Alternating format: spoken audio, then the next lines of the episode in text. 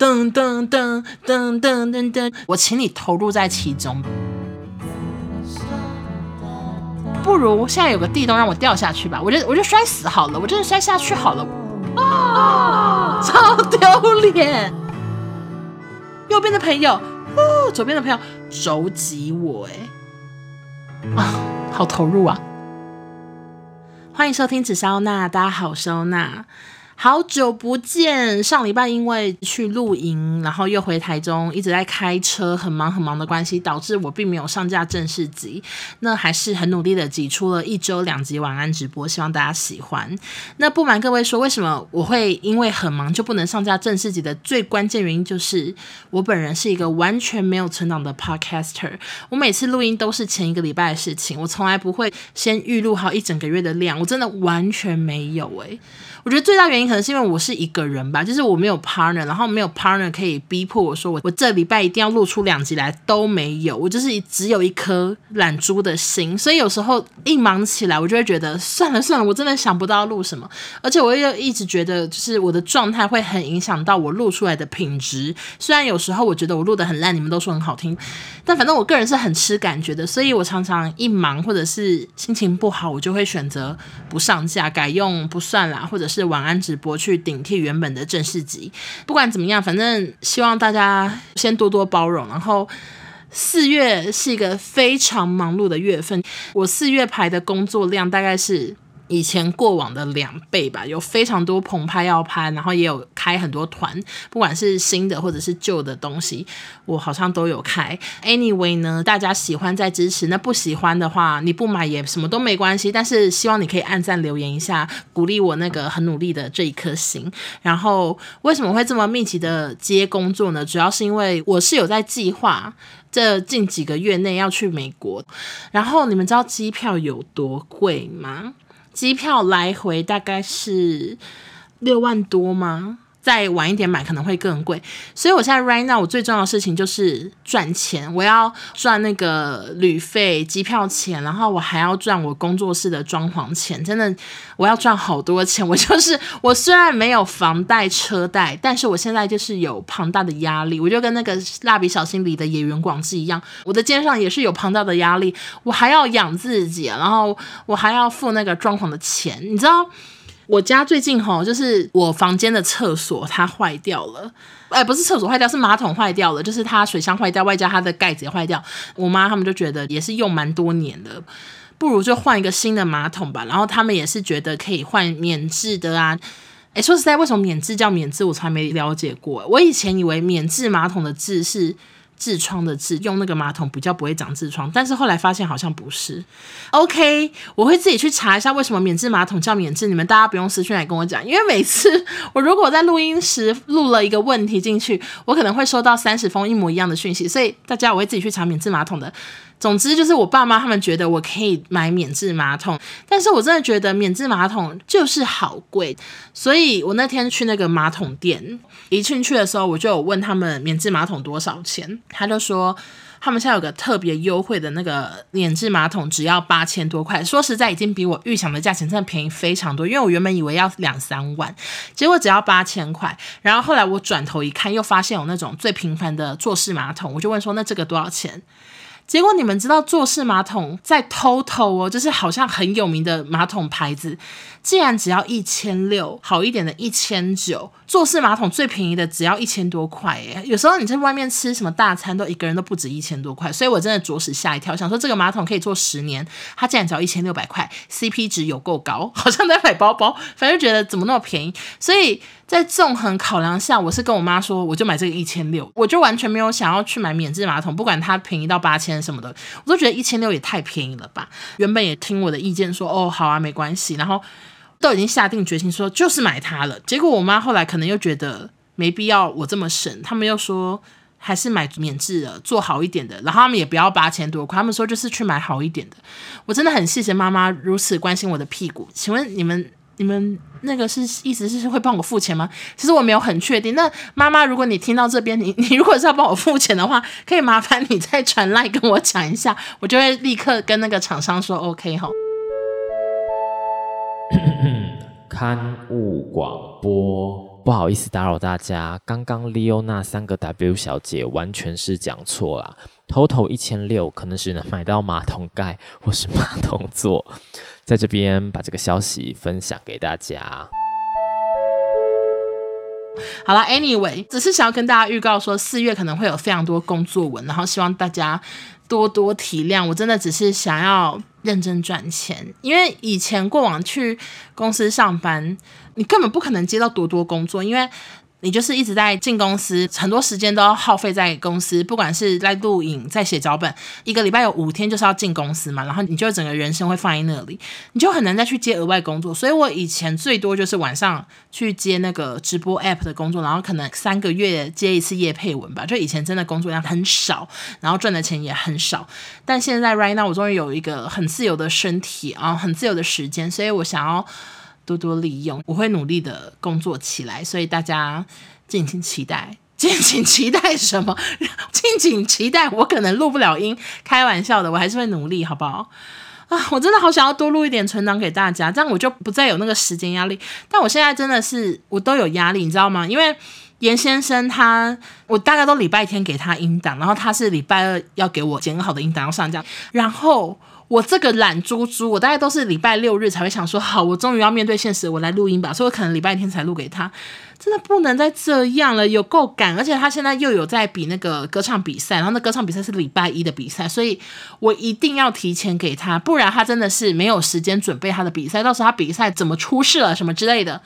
我对得起他吗？他每天那边直播，收集背包里，为了要进比赛，前进几个名次，他这么辛苦，然后遇到这种懒惰 partner，他会发疯。所以我今天现在是礼拜四晚上，就拿起了麦克风开始讲话，而且我开始猛讲，因为刚刚前面 NG 很多次，我只要一阵子没有录正式集，我就是口条极烂，就是连欢迎收听紫砂那我都讲不好，我都讲成欢迎收听紫砂那，就是整个含糊。所以我现在我要亢奋起来，我要。很嗨，我要赶快 OK，我不想要再重录了。好，总之严先生，我会加油的，你也加油，祝你比赛顺利。好，那今天要聊什么主题呢？就是不瞒各位来说，其实主题放在我心中很久。我觉得我根本一开始做节目的时候，我就想说我一定要录这个，就是看演唱会的注意事项。我真的。我真的说不上是演唱会达人，但是真的蛮多明星我都去看过。原因无他，就是因为我有一个很爱看演唱会的朋友叫 Goris，然后他有时候看到一些演唱会，他觉得他想听，或者是他觉得很时髦，他就问我说要不要去看。很长就是我们两个人陪伴彼此去看。然后另外有一些演唱会之后发艺人上节目什么什么，认识他们的经纪人，所以可能有时候会被经纪人问说要不要去看演唱会。这种演唱会也有。总之就是近几年算是看了蛮多演唱会，而且稍稍的累积了一些我的小心得。那我今天这一集呢，先讲一下注意事项，然后再讲一下我个人看过的一些演唱会，我最推荐、我最推荐或者是我最不推的有哪几场？那首先。非常重要的一件事就是我要进行消毒。以下演唱会有一些是朋友找，有一些是公关票，有一些是嗯，就是没事，所以就想说可以去看。那坦白来说，我真的不是每一个歌手的粉丝，我都称不上铁粉。但是我去看他们演唱会，可能有很大的几率是我喜欢他们的歌，我可能会唱他们的歌超过十首，我就觉得我可以去看，我会有共鸣。总之呢，如果等一下关于这些歌手演唱会的一些内内容我有讲错，我有口误的话，再麻烦大家不要生气，可以私下来跟我讲。那很抱歉，干嘛先道歉？根本还没发生，我就先道歉了，因为我不确定我会不会讲错什么话啊。这是我的消毒大会，噗噗，这听起来会像在喷消毒水吗？还想要自己用 B-box 配音？好，那就。好，消毒完毕。OK，OK，、好。首先，个人觉得第一个演唱会注意事项就是把歌听熟，这个事情真的是超级基本以及超级重要的事。你可能很熟这个歌手的某一张专辑，但他可能最新专辑跟他刚出道时的专辑你非常的不熟。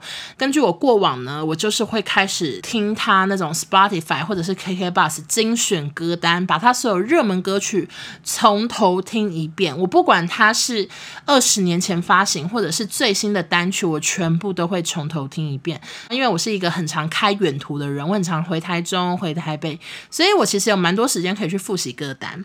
那这件事情真的很重要，因为你不把歌停手，你在现场你会很孤单，你会听不懂，你会想睡觉。不管是你跟朋友说，诶，听不懂，或者是你真的露出想睡觉的样子，都很糟糕，因为你不懂你身边的人，他们可能是这个歌手的铁粉，他们看到你那边睡搞搞会有多不爽，他们会觉得你这个人来屁占个位置。所以一直以来，我不管是去听许茹芸，或者是阿令、张韶涵、杨丞琳这几个，我都是从最久以前的歌单开始狂听，把它听熟之后，才会到演唱会当天，我才会稍有的共鸣。那有一次呢，我就是。拿到了一张免费的那个什么，差点讲电影票、演唱会票，跟我朋友去看。然后我朋友他比较熟悉这个歌手，但是我真的不熟。但是我已经很努力了，因为这个歌手的不熟程度是我大概只会他的五首歌以内，三首歌吧，最多三首。所以我那阵子都一直疯狂的听他的歌。但是有时候你工作忙或者是什么，你可能复习的时间不够，所以在当天呢，是我人生第一次在小巨蛋睡着，而且我是抱着那个他们附送的那个保丽龙。做那种很长很长的荧光棒，我整个下巴靠在上面睡着，我真的睡好熟，我可能睡了三首歌吧，我真的受不了，我真的对那个在场的粉丝以及很多人感到抱歉，所以我觉得歌要熟真的很重要。然后另外呢，就算你很熟这个人的很多热门歌，但是我跟你讲，很多歌手是不喜欢在演唱会上唱他们的热门歌，他们会想要宣传一些他们觉得很代表自己或者是自己创作之类的歌，他们不一定会唱那些口水芭乐歌，像是阿令之前我去看他的演唱会，他没有唱。失恋无罪，Oh my God！失恋无罪，你们一定会想说阿令一定会唱，但他真的没有在演唱会唱。然后像阿妹一些很经典的歌，她也习惯就是唱短板短板，然后反而一些比较新的歌会唱一整首。所以把歌听熟真的很重要。我那时候去阿令的演唱会，我想说阿令的歌我应该会唱二十首，可是我在现场我却很常感到孤寂耶。我想说这是什么歌？金价波天下鬼，或者是他有唱一些他在那个。中国一些连续剧的主题曲之类，一些比较古装歌吗？好，希望阿令粉丝不要生气。但是当下我真的想说，我真的没听过，所以把歌听熟是我对于演唱会的第一个注意事项。那第二个注意事项呢，就是关于穿着。其实你今天去哪个演唱会都有他们专属穿着。我干嘛这样讲？我好像疯子。就是像是阿妹演唱会，我跟你讲，穿着没别的。好运动为主，非常适合穿排汗衫加韵律裤，因为阿妹的演唱会超级好跳。我跟你讲，每一首歌就是跳起来，然后就噔噔噔噔噔噔噔，就很嗨，所以。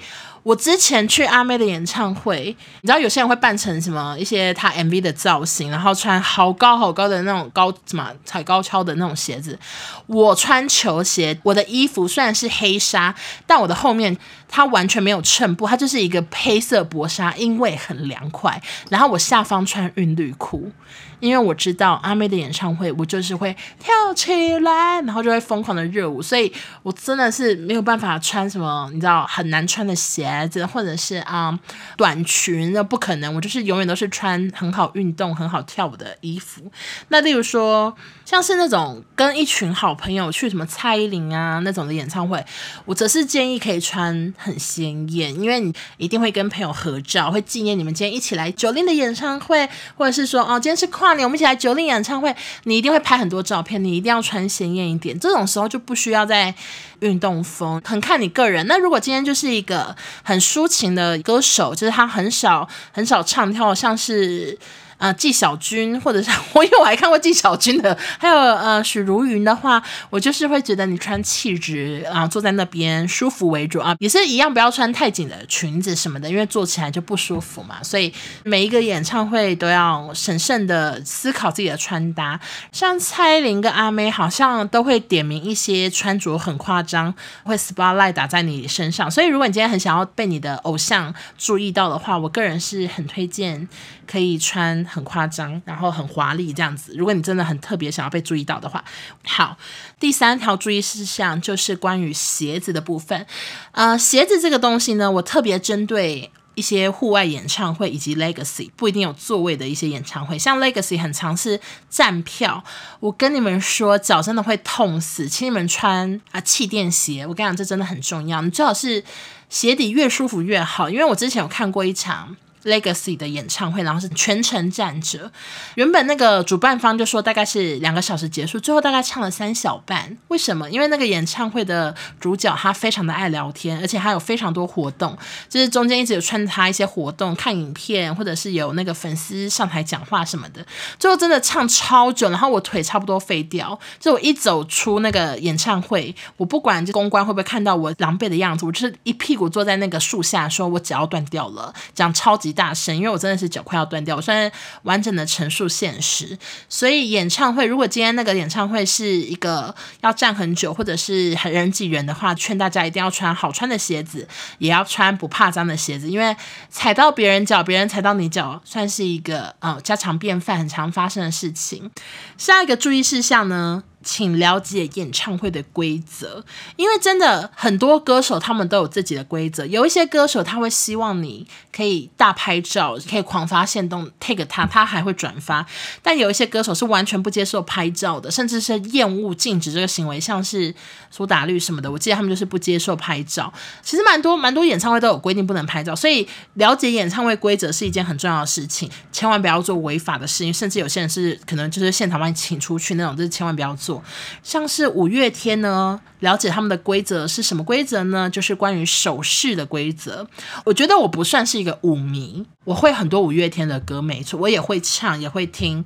可是我真的不能说自己是一个舞迷，对五月天每个人的生活什么的也不到很了解。因为你知道，有一些很懂自己偶像的人，他可能会背出来说，OK，他们每个人身高多少，谁有结婚，谁生几个小孩，星座、血型、生日什么都会知道。但我就是不熟，所以我我觉得我根本不算迷妹，不算粉丝。但是我就是因为很喜欢听他们的歌，我还是有去嘛。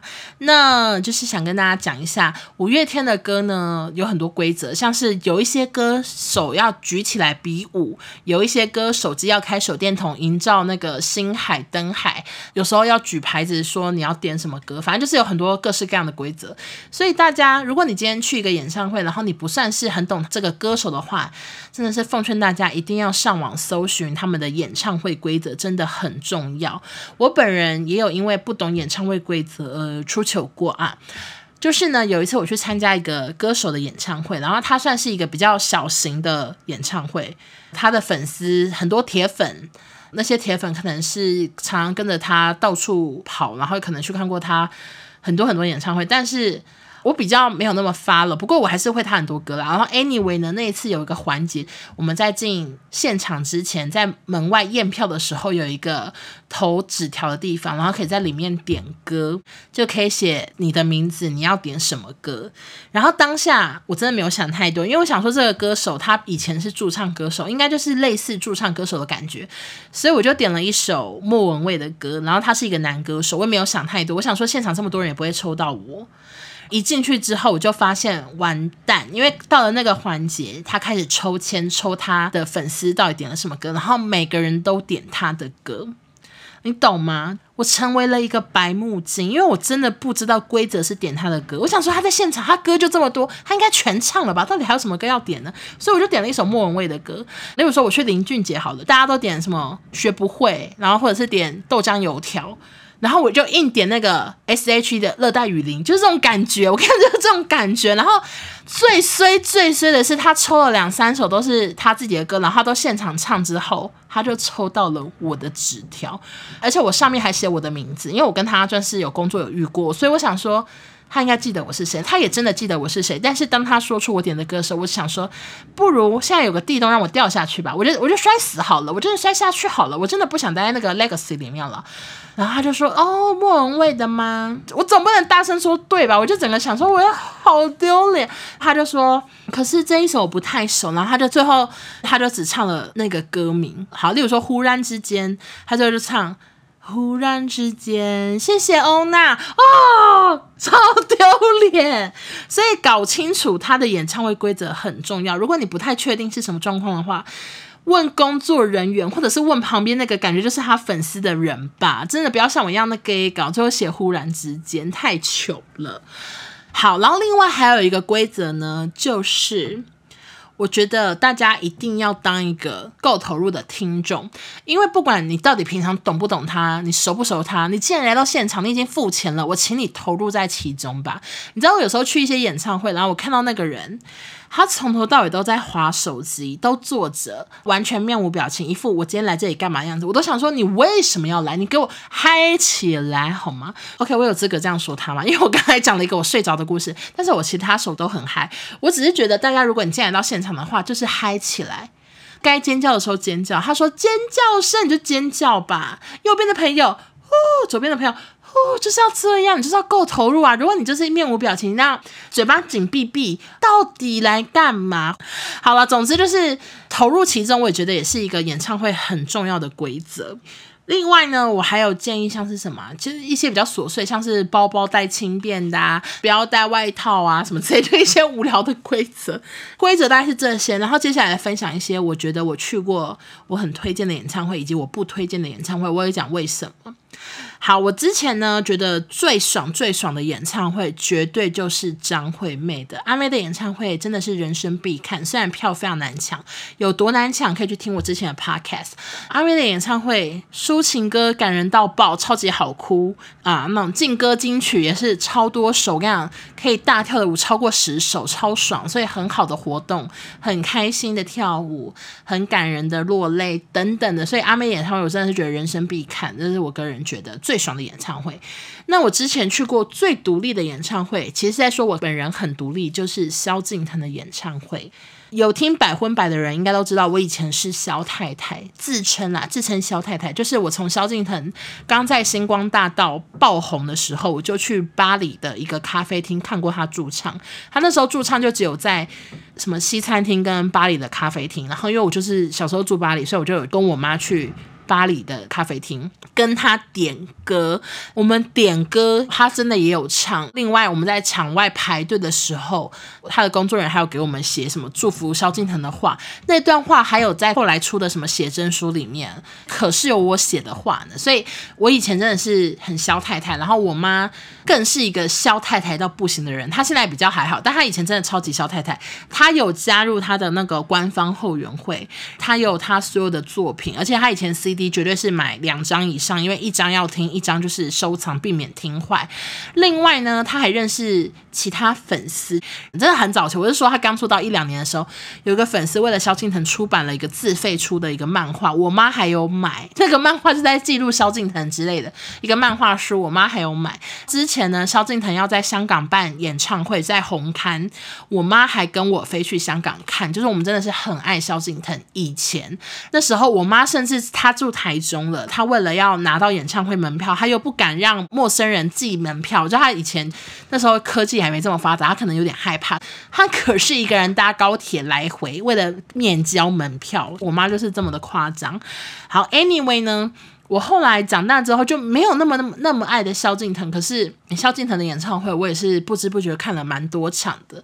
然后有一次呢，我就是没有抢到演唱会门票，我就看到有学长在卖，就是他就说原价让出什么的，然后是两张票。其实我那时候当下真的超开心，我就立刻问他说我想要。结果学长就跟我说，可是这两张门票呢是完全不同区的两个位置是分开的，就例如说一个是红二 B，一个是紫二 C 之类的。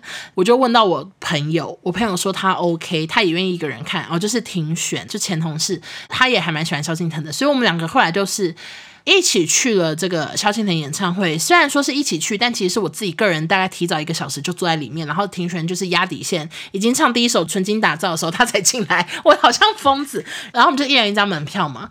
我跟你讲，那真的是我人生最独立的一次。我从来没有一个人去看演唱会，那就是我第一次。然后呢，我不知道是一个人看演唱会太给人家一种觉得这个人一定是铁粉，或者是他是小巨蛋专家的感觉。我记得我那一次坐在演唱会小巨蛋的一个角落，大概被问路，被问了十几次，就是每一个观众经过我都说。请问一下，这边是红二 B 吗？或者是这边是红二 C 吗？真的，每个人看到我都问。明明我就没有穿工作人员的衣服哦，我就是穿一个便服坐在那里等着演唱会开始。但是我可能看起来太死忠了，所以每个人都问我路，我就是最后也回答到很顺，说 OK 啊，左边这边是红二 B 哦，然后下面是一楼什么什么，整个回答超顺。Anyway，就是这是我最独立的演唱会，我就是一个人看到结束啊，好投入啊。我还会想要一个人看演唱会吗？应该是不想了。希望之后不要再一个人看。尖叫的时候也觉得好孤独啊，就是又孤独又很投入啊，复杂的心啊。好。最感人的演唱会呢，我应该是颁给 S.H.E，因为我一直觉得人生再看一次 S.H.E 的演唱会真的好难。我那时候是跟同事下班后冲去看他们的那个十七吗？应该是十七演唱会，在户外，然后非常多人，人山人海，最后一次的演唱会，那个真的好感人。我记得不知道听到什么歌的时候，我同事就已经开始疯狂的大哭。就是那种你知道，小时候回忆一瞬间涌现。他们已经后来算是每个人都有各开公司，然后他们之后也都没有任何作品，所以就其实会内心会有点觉得说，哦，OK，下次合体可能是很难。然后你却可以站在那个空间，然后现场这么多人，大家一起大合唱，唱那些耳熟能详的歌，真的很感动。所以最感人的演唱会，我可能是颁给 S.H.E。那默契最吓人的演唱会，则是颁给苏打绿。那一次我也是看他们修团。谈前的那个在自由广场那个演唱会，那是我第一次看苏打绿演唱会，我为此也是做了很久的功课，我听了超多专辑。我之前就有听说清风非常的会在歌跟歌中间大聊天，而且很好笑。我那一次我记得不知道是哪一首歌，他们中间也是大聊天，而且是聊了真的聊好久好久。其他成员就是在旁边弹那种很小声的音乐，然后清风拿着麦克风大聊天这样，然后真的聊好久好久，然后很突然的瞬间。就比如说啊，你知道吗？然后就开始唱，然后他的所有团员都跟得到，哎，我就有点吓到，想说他们到底中间是有做什么 pose，或者是打什么小 pass，说这边要唱喽，等一下我说你知道吗？就唱哦，反正就是一个很突然的瞬间，然后突然大家音乐超磅礴、超大声的直接唱出来，我就有点吓到，想说他们默契到底多好，但是很抱歉，我完全想不起来是哪一首歌。好，那接下来最后悔的演唱会。我实在是就不多说是哪个歌手的，可是我最后我的原因跟这个歌手完全没有关系，跟这个团体完全没有关系。反正当时呢，他们的经纪人找我去的，因为我没有找他们上一个我们公司的活动。我其实非常的不熟他们的歌，我大概只会四五首吧，而且很多都台语歌，然后我真的很不熟，因为我台语超级破。但是我还是疯狂的做功课，就是为了要在现场更投入的感觉。因为他们演唱会不在台北，我还搭高铁特别到高雄去看。反正我先做出了功课，但是现场想当然尔还是唱了很多首我不熟的歌，但没关系，至少最感人的歌都还是有听到。但是最悲伤，为什么我最后悔的原因呢？除了是因为我花了很多钱，就是高铁来回加住宿嘛，另外一个原因就是我在现场被一个莫名其妙的女生，呃，打。就是一个这么荒谬的故事，我不知道大家记不记得，这可能要追踪我一阵子人才知道。反正那一次呢，我是跟少宗去看，然后少宗那几天真的是疯狂的肠胃不舒服，就是一直落赛，每到一个公厕就要落赛，这样就是一直一直落赛。它是一个很大型的户外演唱会，人非常多，我们就是站在中间方吧。少宗呢，我记得是他先去大了一次这样，然后我就一个人在那个户外演唱会的某个地方，人挤人到，我觉得。少宗他等下找得到我吗？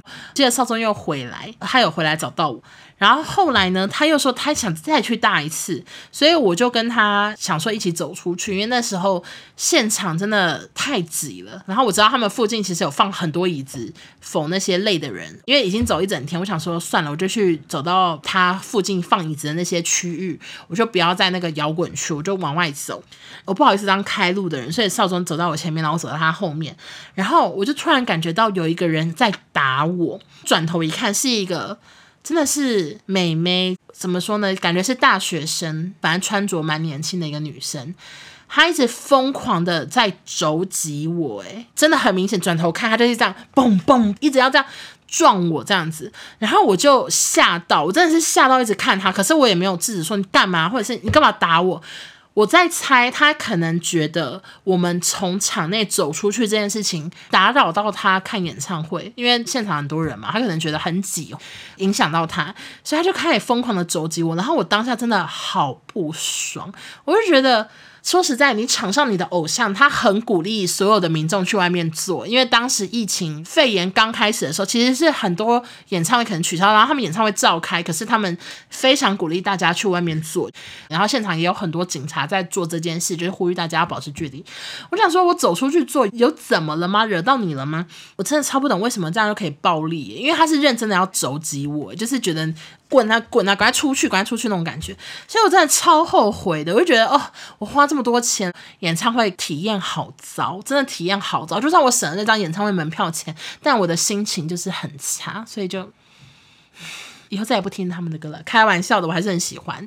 好啦，以上就是我一些演唱会的故事。其实原本有有想更多，但是我后来发现，我真的好多故事都在 Podcast 讲过，像是之前去看蔡依林、看五月天的演唱会的一些其他的故事，我全部都在跨年那一集聊过。去年十二月的时候，我录一集跨年演唱会的故事。所以目前聊的这些，我不知道大家听过没，反正就大家加减听吧，希望你们喜欢。然后最近我真的很沉迷于一个韩剧，就是《社内相亲》，真的是有够好看，我吓到。因为之前直播啊，非常多网友会在那个留言处问说：“哦，那你看三九了吗？你看什么二一二五还是什么二十二次？不知道，反正就大家一直在问一些韩剧，然后名字都好像都是数字。也有问说你有看《社内相亲》吗？一律都回答说我最近真的完全没有空看，就是。西洋的日剧、韩剧，我真的一部都没有追，每天都不知道自己在干嘛，就是可能忙着开车吧。毕竟我最近很会开拉拉山，很会开回台中的路。Anyway 呢，我就一直都懒得看。可是因为社内相亲算是里头中最多网友跟我推荐的，前几天就忍不住，就是吹头发的时候想说看一下好了，因为平常吹头发也蛮快的，我想说顶多看个十分钟就可以关起来，就整个东北雕那，我刚帅帅死了。噼里啪啦，我这两天看了七八集吧，我等下要把前十集全部看完，我就可以专心等待大结局了。因为听说他们下礼拜二就有结局，也就是今天，对不对？也就是你们正在收听 podcast 的今天，听说他们就大结局了。我目标就是在结局前赶快跟上最新进度。总之，室内相亲非常的好看。然后最近还很多人推荐一个剧，就是泰国的《流星花园》，好像很多网友说泰国的《流星花园》是《流星花园》系列里最好看的。然后也很新，而且它是有正版的字幕，在哪里看呢？我有点忘了，反正就是 D 卡有人在讨论，我有看到说是说有正版字幕，大家都说非常的好看，所以我看完室内相亲，如果有空的话，我应该会来追一下泰版的《流星花园》，听说男主角很帅。好。大概就是这样，以上就是本集的 podcast。那大家如果喜欢的话，可以去 Apple Podcast 帮我留五星好评。另外，Spotify 最近也是可以留五颗星了，再麻烦大家帮我留五星留起来。如果要写什么评论的话，Spotify 好像是不行。然后 Apple Podcast 我只接受人身攻击以外的评论。如果你单纯只是想要人身攻击我，说我长怎样，说我怎么样，有的没的话，我是会当做没看到，并且会写信跟 Apple Park 开始讲，因为我现在已经认识。他们的工作人员了，我会直接寄信请他帮我删掉你的留言，我个人就是会看不到了。好，谢谢大家收听，我们下周见，拜拜。那种气压鞋、气垫鞋啊，有气压吗？那我旁边有蚊子，哎、欸，走开好不好？不要打扰我录音。安口安口，然后那个人就是露出一个怪表情，然后一直这样东张西望。OK，这段也可以剪掉，因为我不知道我自己在说什么。好 好，哎呦，好大声！自杀哦那，拜拜。